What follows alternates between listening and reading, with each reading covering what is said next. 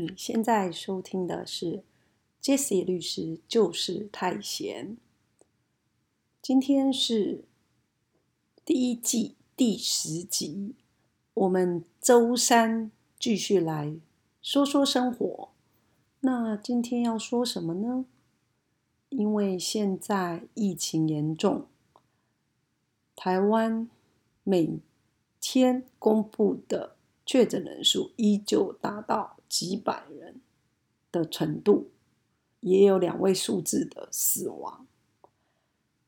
那这时候，让 Jesse 特别想要聊聊一个很特别的旅程，也是一个非常特别的国家，因为那一趟旅程有太多的冲突，然后有太多的文化冲击，所以。非常适合在这个时局非常混乱的时候来聊这个议题，因为大家这几天一定是累坏了。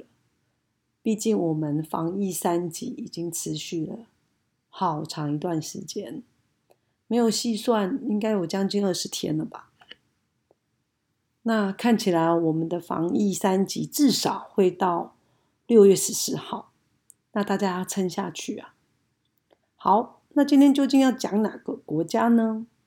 我们今天 Jessie 律师就是太闲，周三说说生活，我们要来说说以色列的震撼教育。那震撼教育是指对 Jessie 个人呐，我不知道大家去会不会跟我一样震撼。那至少以我的旅游经验来讲，这个国家是会让人家非常的惊讶。好，那究竟以色列有什么呢？还没去以色列之前，可能呢很多人都会知道说，它是被包围在啊好多阿拉伯国家之间的一个特别的国家。那有的人可能角度不一样，他可能会想说。那以色列就是常常去欺负别人的国家。那大家还没去过之前，至少应该也听过说，假设呢，你的护照上面盖着以色列的出入境章，你要去周边有许许多多国家，你是没有办法入境的。那大家就知道说，以巴冲突还有在中东。这个火药库有多么的紧张？那另外一个可能会让大家第一个想到是，哦，耶路撒冷，那也是一个冲突的爆炸点的感觉。然后记得很小很小的时候，杰西在看一些历史书籍的时候，以色列哭墙，不知道为什么就在我脑海中。烙印下非常非常非常深的记忆。那去了以色列，当然要去哭墙。那回来台湾之后，其实都还没回到台湾呢，朋友就已经在问了，说以色列的女大兵真的这么美吗？反正呢，去以色列之前，大家可能跟杰西一样，会对这个国家有。许许许许许多多的想象，那有很多很多的想象，当然可以预期说这个国家想必是精彩可期。好，那先说结论好了。这个国家呢，事实上即使去了之后，会觉得说这已经不是一个一般的旅行者在讲旅游效益的问题。它中间有太多的文化冲突，然后呢，会让呃人去思考很多你原来已经习惯的一些价值观。那首先呢，我们就先来说说说为什么杰西会去以色列？因为一般的人呢，可能会想要去探访很多很多的国家，当然杰西也是啦。可是就是说。为什么是以色列？为什么以色列是排在这个时候去？那为什么不是其他时候去？那事实上，其实以色列是一个意外的旅程。怎么个意外法呢？事实上，当年我是参加一个约旦的参访团，那是很正式的参访团，包括我们的驻约旦的代表处，我们的大使也有设了一个嗯非常有诚意的晚宴招待我们。那所以说，呃，本来的行程应该就是在约旦。那大家也知道嘛，即使难得有时间可以休息，那假设呢，工作排得开，通常就是会再留下来一段时间。那那时候我们大概一个礼拜的参访行程之后，跟一些 NGO、跟一些当地约旦的女权团体。做参访的动作，然后参加一些呃约旦的庇护所、庇护单位之后，原本呢，杰西是想说，那另外的一个礼拜，我呢可能再留下来在约旦走走看看这样子。那那时候是没有想要去以色列的，虽然有朋友说，哎，其实可以去，可是那时候想到说，哎，可能行程很赶，那你既然去了约旦。那没有没有好好的看看约旦，是有点可惜。因为那时候预期说，因为参加的是参访一个很正式的参访团嘛，那当然你必须要尊重参访团的行程，还有接待单位的安排嘛，所以不太可能说像即使以前习惯的自助旅行的方式，自己爱怎么去，爱怎么走，爱怎么安排行程都 OK。所以就是。还是有一点点不一样的，对，所以呢，本来呢规划是想说，好吧，那就嗯来一个短短的参访之后的约旦行程。那为什么会让我特别想去以色列？是因为呃，在参访的过程当中呢，有认识约旦的新朋友，那些约旦的。朋友是一个非常年轻的小女生，那当然她也是在女权单位哦 NGO 做工作这样子。那跟她闲聊之后，她竟然跟我说，她不能去约以色列。事实上，她的可能她的爷爷奶奶或者是外公外婆，现在还住在以色列的巴勒斯坦区。对，因为我这个朋友他是巴勒斯坦裔的越南人，那他跟我说他不能去。我说为什么他不能去？就好像大家觉得说，为什么你不能去外公外婆或者爷爷奶奶家？那不是很荒谬吗？他说就是这个规定，以色列人是限制巴勒斯坦裔的一些人入境以色列的，他们可以去，可是他们可能要等他们老了之后，老到一个年纪。所以呢，我们就姑且称我这个朋友叫萨兰，萨兰，萨兰，他跟我说，啊，他最想要、最想要去以色列的时候呢，想要去耶路撒冷看，啊，金顶清真寺。那当然，这对于啊巴勒斯坦人来讲是非常非常重要的的宗教的意义啦。对阿拉伯人来讲是一个很重要的的地点，这样子，他们的圣殿，所以他就说，呃，他想要去一这伊斯兰人最向往的、向往的圣地去膜拜，这样子。然后呢，我就那时候其实这也一直是我一路踏进约旦以后，因为那是我第一次去中东国家。然后其实我不太能接受，尤其是对于一个学法律的人来讲，我不太能接受是说，好，这个中东国家，它事实上你根本不用跟他讲，他有什么女权嘛？你就想象一个地方怎么会去容许说有一夫多妻制？对，不管是说他他们有怎样的宗教目的或什么的，假设以我们主观的价值观来讲，你就会觉得那那哪有所谓的女权啊？好？那另外就是说，约旦你在约旦境内看到的是，他还会分阿拉伯人跟巴勒斯坦裔的人。如果你是巴勒斯坦裔的约旦人，你根本是没有机会可能进到政府里面非常重要的，就是领导阶级层、统治阶级里面的政府官员的位置。所以显然他们就已经把人分等了，把人分性别，把人分等。那你可以想象说，这个社会里面，它有一定的那种阶层意识，也是很强的。那其实那种感觉是让我很不舒服的。对，然后呢，再听萨兰说，因为他是巴勒斯坦裔的阿拉伯人，然后呢，他竟然没有办法。跨过那个边界，去以色列拜访他的外公外婆或者是爷爷奶奶，那这件事情让我是觉得很不可思议的。可是这个就是以色列跟周围边境国家一些现况。那这个是我还没去以色列之前，让我更想要去知道以色列的一个。起因好，那之后呢？我们的行程参访行程继续，然后呢，我就听说，哎，台湾人你去以色列竟然不用签证哎！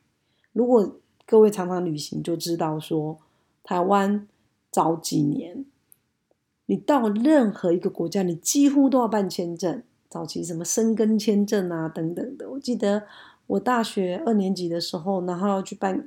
办生根签证，然后还要预约，然后还要去缴钱，然后有一些繁琐的程序，当然也不是那么难取得啦。然后你就会觉得怎么这么麻烦？那如果是大家比较年轻一点的，你们根本一早就经历那种生根签，根本就不用签呐，你就直接机票买了，反正落地，然后就入境了，就可以。玩所有的生根国家等等的，甚至英国现在都不用签证了。对，所以呢，当 Jesse 经经历过早期去哪个国家都要签证的经历之后，知道说什么以色列台湾人不用签证，那觉得那为什么我不去以色列呢？你看我的约旦朋友萨兰，他想去都去不了，他搞不了，要等大家。等到他自己垂垂老矣，可能四五十岁了，或者更老，老到走不动了，他可能才有机会去拜访这个他爷爷奶奶，然后或者是外公外婆住的地方。对，所以呢，我就有很强的动机说，哎，那我要去看看呢。何况我的约旦行程参访结束之后。事实上，我一个礼拜的时间是很充足的。那我还记得当当初大使很可爱，他知道说，哎，我要去以色列，然后在晚宴上就就问我说，那你知道怎么去吗？然后事实上，真的我们没有太多准备，因为就跟大家讲的，我这是一个临时起意的行程。然后呢，他问问我说，嗯，我就一直摇头。然后大使很可爱的就。指着秘书说：“哎，你待会告诉他要怎么入境以色列，要注意什么？他可能觉得说，嗯，我好像其实太随便了，随随便便就要去以色列。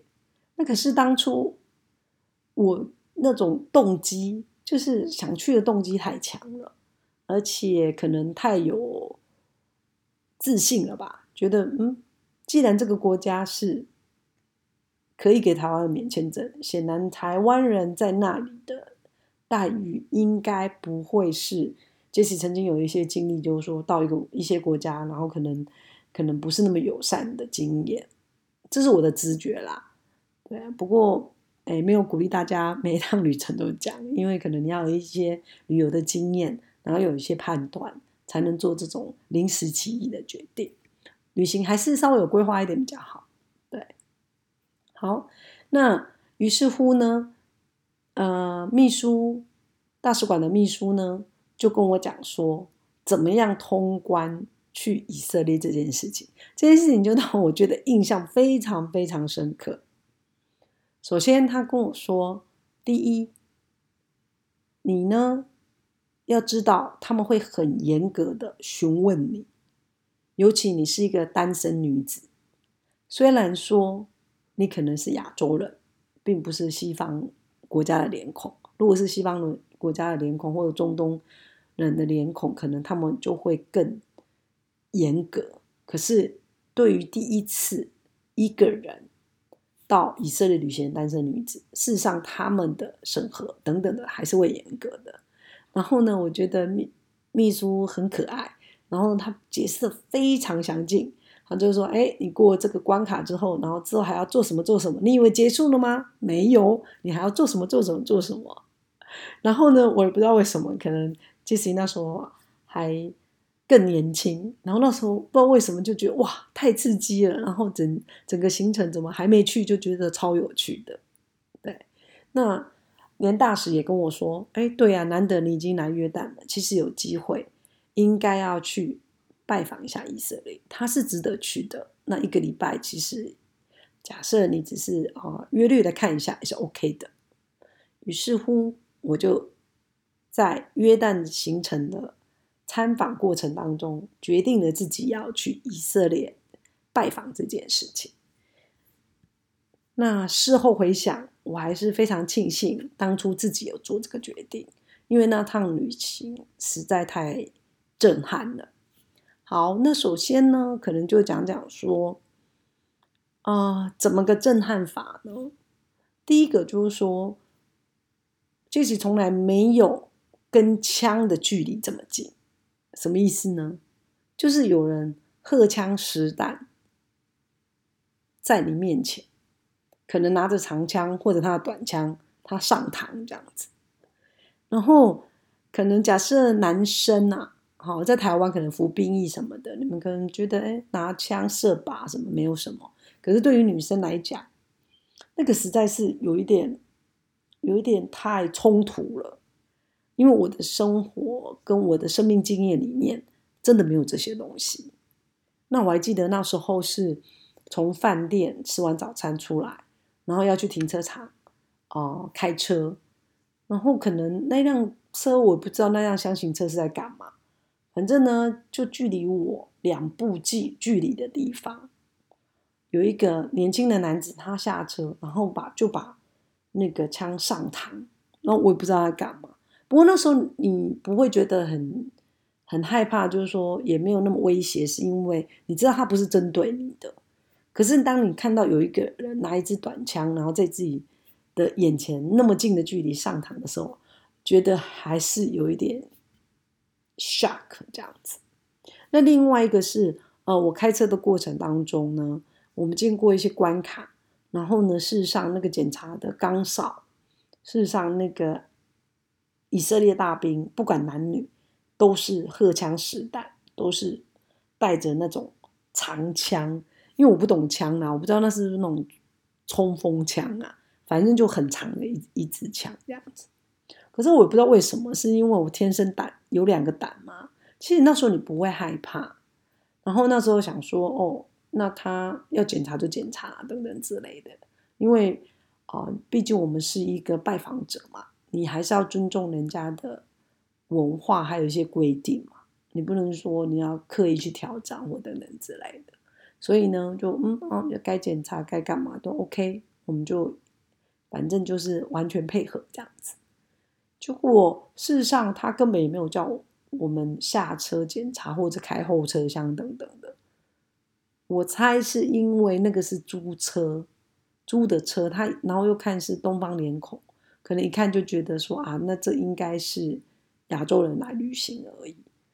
所以他就看我们停下来，其实我我也没有熄火啊，他就挥挥手就叫我们走了。对，所以。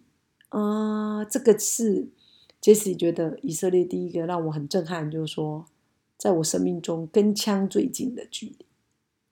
那第二个呢，当然就是开车旅行这件事情，非常推在以色列。你如果可以的话，可以做。那让我很惊讶是说，其实以色列呢，我去了之后，我会觉得它是一个充满了宗教。色彩的美国，那当然没有像美国那么大，就是缩小、缩小、缩小、缩小版的美国。然后呢，只是充满了宗教色彩，包括他开车旅行跟租车这件事情，整个模式根本就是在跟在美国租车什么的都超像的。对，所以如果可以，大家下次去以色列，推荐大家真的可以开车，因为那时候我们是先从呃。我从以色列嘛，然后过海关，我们是陆路的哦。然后呢，我一个人过海关，到了那个边界，然后边界就有那种小 bus，有些人是要去埃及的，就坐埃及的 bus，然后有些人要去耶路撒冷的，你就坐车往耶路撒冷这样子，而且其实还蛮方便的，很多人坐。然后不过那时候我记得带我去边界的。司机那也是那个大使馆的秘书推荐，就是可能认识朋友，因为他们觉得这样比较安全，所以真的到现在还是非常谢谢他们对我那趟旅行旅行的协助。坦白讲，对，因为那趟临时起意的旅行，说真的有一点任性。然后呢，呃，司机载我到边界的时候，我觉得他人很 nice，他还特别跟我讲说，他没有特别的意义。也没有特别的歧视或什么的，只是他就提醒我说，呃，不要跟着包头巾的阿拉伯人走太近，让人家误会你跟他是走在一起的。对，所以呢，他这样跟我讲，我就觉得，哎，好像在边界，然后已经那种紧张的气氛好像有一点增加了这样子。不过我在想，他会特别这样跟我讲，应该他有他的用意。所以我就非常乖巧的遵从他的指示，这样子。好，然后呢，我就很顺利的过了边界，然后到 boss 到那个耶路撒冷。那当然，耶路撒冷我有订了一间那个三四星级的饭店嘛，因为毕竟初来乍到，我说习惯第至少第一晚的住宿我一定会订这样子。然后呢，接着开车往北走，到加利利湖边。然后你就会觉得天哪，这里不是中东的沙漠地区吗？然后整个我我本来都以为说可能民不聊生还是什么的，或者是说土壤贫瘠啊。因为毕竟那个飞当初飞机要降落约旦的时候，我从窗户往外看，窗外看到的是那种沙漠的地形，所以让我印象非常非常深刻。这样子。然后就以色列北边竟然有那么漂亮的加利利湖，对，然后呢，再绕了一圈回来，然后再往南走，往南走就是整个哇，沿途的风景就是也有经过沙漠地形啊，然后整个就非常非常特别，非常漂亮。那个真的是你要开过，你才印象很很深刻，然后你就。穿过河西走廊这样子，那种经验好特别，好特别。那所以就是说，如果下次大家有机会去以色列，推荐一定要开车，因为毕竟机动性比较强嘛。然后你可以看到风景真的不一样。那所以以色列还有另外特点是什么呢？就像我朋友问我的，那以色列的女大兵真的很美吗？我告诉你，真的很美。而且我印象很深刻的是，他们那种美之之中，还有一种英气勃勃、英气飒飒的感觉，就是说你没有办法冒犯他那种英姿，对，超帅气。尤其我我还记得，我从约旦要进以色列海关的时候，你知道那个女大兵那种海关的人员，他叫问我说，他当然是用英文问我了。为什么你要来以色列什么的？那个锐利的眼神，我到现在都还印象深刻。对，好，那所以以色列的女大兵也是以色列让我印象非常深刻的一部分。那大家都知道嘛，以色列的女生也是必须要服兵役的，他们是全民皆兵。那大家知道说。那个中东国家附近的那种冲突，你就知道为什么他们是全民皆兵了。好，另外一个让我印象非常非常深刻的是，当然是以色列耶路撒冷，对，以色列的耶路撒冷。那耶路撒冷的哭墙，让我觉得不知道该怎么形容。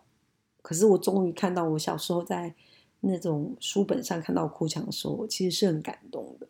然后真的很多人会在哭墙之前会会去读经，然后站在哭墙前，然后去哭墙，你要用一个小纸条把你的愿望写着，然后塞进去那个哭墙的缝细缝里面，然后听说这样愿望就会实现。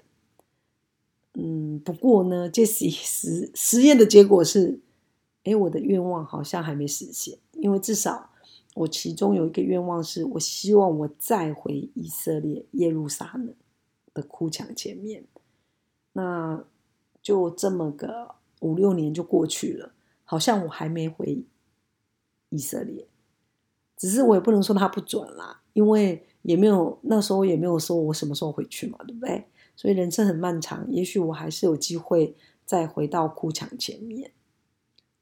那哭墙呃附近啊，因为那个是以色列人非常重要的宗教地点嘛，所以呢，有些比如说嗯小朋友长大啊，做成年礼啊等等的，就会在那哭墙附近，所以就是会有一些很热闹的氛围。所以大家去以色列，那当然一定要去哭墙。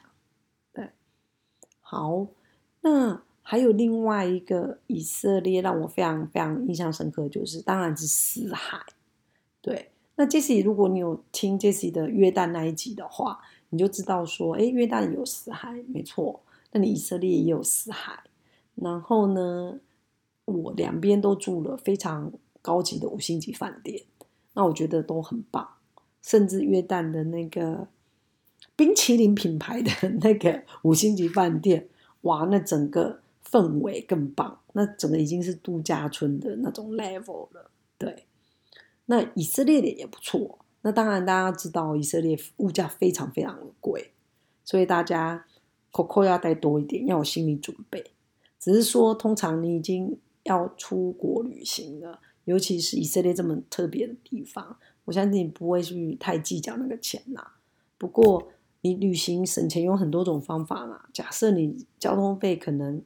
没办法省的话，那至少你吃的啊省一下啊。可是杰西是其实不太建议你去省吃的，因为我觉得吃的跟喝的这个部分，事实上也是通常是一个国家或者是你拜访的一个地方很重要，他们的一个底蕴、文化的氛围的底蕴啊。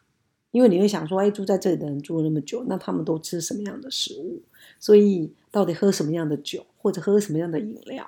因为我觉得这个蛮重要的，所以你在旅程中其实你也不要太苛刻自己。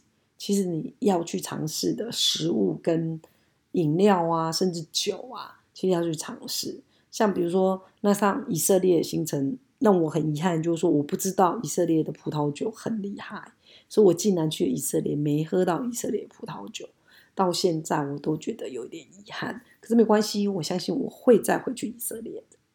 好，那究竟这是推不推荐大家去以色列呢？那我前面写了讲了那么多以色列的好，那你当然就可以推断说，这是当然是推荐大家去以色列的，尤其耶路撒冷一定要去，因为耶路撒冷很妙。我说嘛，它有呃圆顶金清真寺，然后它有哭墙，然后它有代表各个宗教的。的地特色的，比如说都是他们他们心目中很多不同的宗教或者基督徒，对他们来讲都是不无论你你是基督徒你是呃穆斯林等等的，然后或者犹太人，耶路撒冷对不同宗教的人都有特别特别重要的意义。那。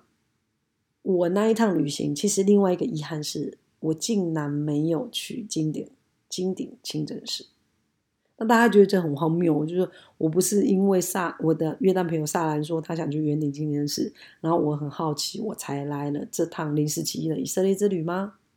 那是因为那时候那一阵子，以色列跟巴勒斯坦又产生冲突了，所以以色列人把圆顶清真寺。关闭起来，那是很少见的。可是不知道为什么我运气太好，我竟然被我遇到了。那我还记得我走到那个门之前，我要进去，那以色列大兵荷枪实弹在哪，然后把我挡住。那我就觉得很奇怪，我我我不知道为什么我不会害怕。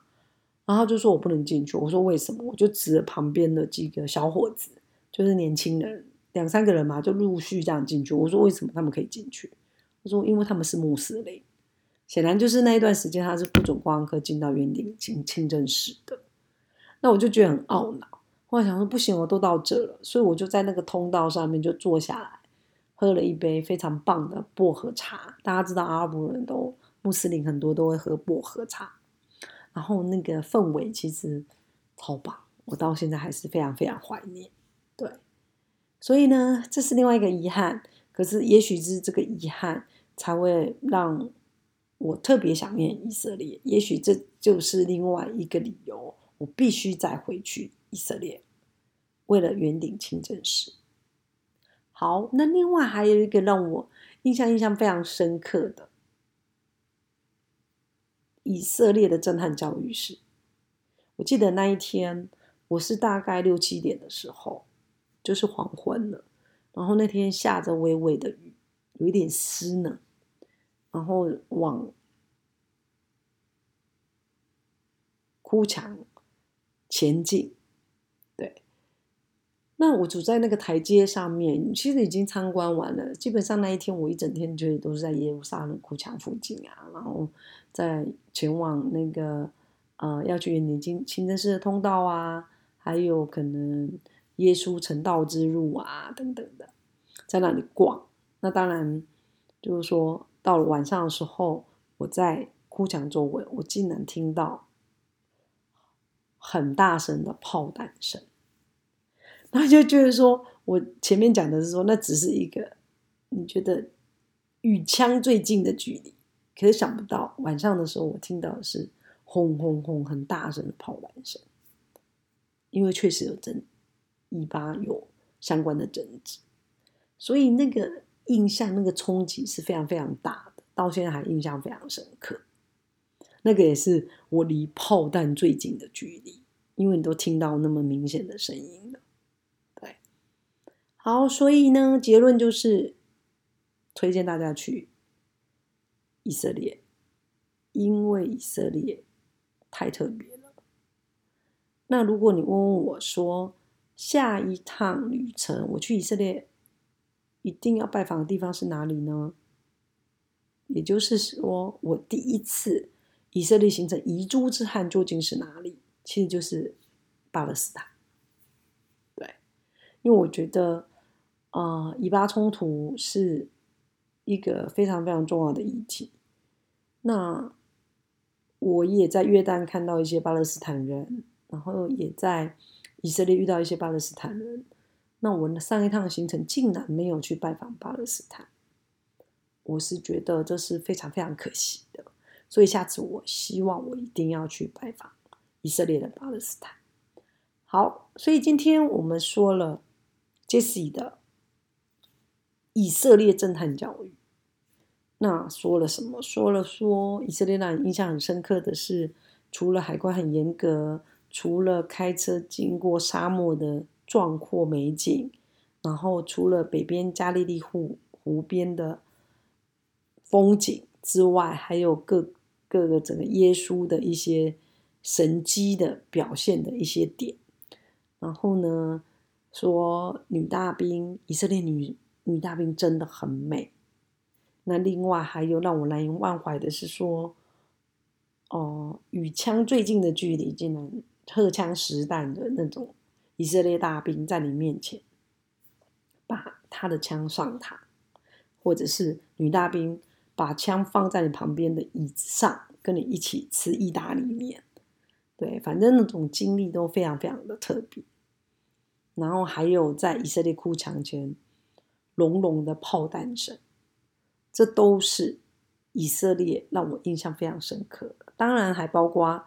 在以色列死海边的五星级饭店，然后在游泳池里面做 SPA，然后在池子里面感受那个死海水让你浮起来的那种经历，都是很棒的以色列体验。所以喽，推荐大家要去以色列。当然，除了看我前面所讲的那些非常特殊的人文或呃风景之外，还要去体会说什么是人的差异，怎么样把人分级，怎么样把人分类，怎么分男女。那其实这样子的阶级主义、分别主义是让这些很不舒服的。可是这也是我很大的文化冲击。其实我有跟我一个呃基督徒的朋友聊过，我说其实我很不能接受说以色列对巴勒斯坦人那种样子。他怎么会把这样把人这样区隔成这样的程度？我觉得是非常很不公平的，而且是违反人性的。那其实我那个朋友跟我讲了一句，我印象很深刻。他说：“我首先必须要知道，说并不是说以色列人都同意以色列政府这么做。所以这个就会让人家去反思，说在我们的生活经验当中，其实。”我们常常要，呃，接受很多的挑战，就是说跟我们不同意见的人，那可能有讲不同的话，做不同的事。只是说，因为我们是一个民主的国家，我们要有雅量，然后去包容所有的差异性。我我在想，台湾其实之所以可爱，也是这样。可是有时候就是说，当你，嗯，可能你有言论自由，你要去表达一些意见的时候。那你同时要想象跟理解，说要同理心啊，要包容跟你不一样的人那个差异性。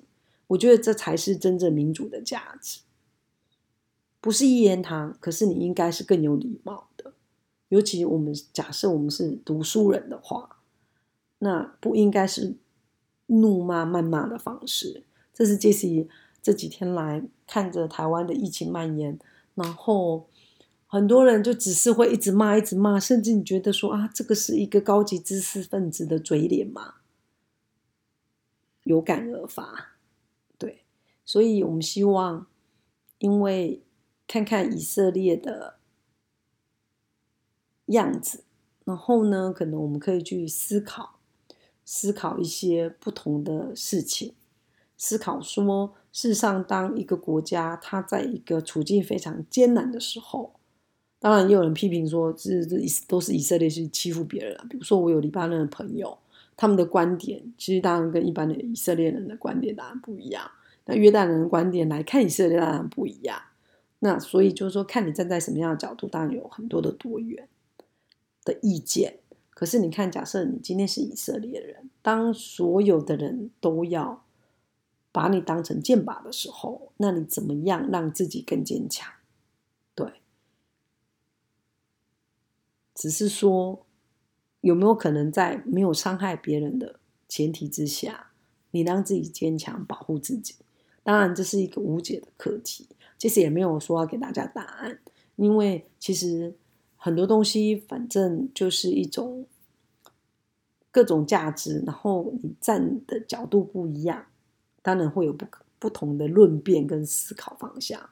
只是我觉得，无论如何，我们都要做一个有礼貌的人。对好，那您收听的是 Jesse，就是太闲，周三周日固定上架。周三呢，Jesse 就是太闲，我们会说说生活，说说生活中让你开心的事情，说说生活中让你啊觉得非常有意思的旅行，或者说说生活中你可能吃了什么样的东西，对，看了什么样的东西，对。然后让你特别有感的那礼拜天呢，我们 Jesse 律师就是太闲，我们固定会来说说法律，说说可能在法庭的现场这次看到的真实的法律现现状，然后或者是说透过生活法律，透过新闻法律，然后你看到了什么样的法律的议题？有没有什么是我们值得我们去思考学习的？那希望就是说可以。帮助有一些呃真正需要走进走进法庭的朋友们，你自己心里有一个准备，这样增加一点法律常识，对，心里有个底，会协助你后续诉讼的处理。好，那如果说你已经收听到这了，想必你也喜欢收听 Jesse 就是太闲这个 Podcast，欢迎你分享给有需要的朋友，然后帮我们按赞、分享，然后留言，然后也欢迎到啊 Jesse 的 Facebook。杰西律师就是太闲。那如果说我们呢讲述相关的法律议题，有相关的立稿，或者说比如说类似离婚协议书怎么写，可能我们在呃立稿的提供上面，因为 Podcast 没有办法提供那么完整的书面的资料，所以我们这次会把它放在杰西的部落格，就是呃小律师之劳工站起来。那如果大家有需要，就是欢迎免费取用喽。那有任何的问题都欢迎留言，然后我们可以讨论。那今天的节目就到这里喽，谢谢大家。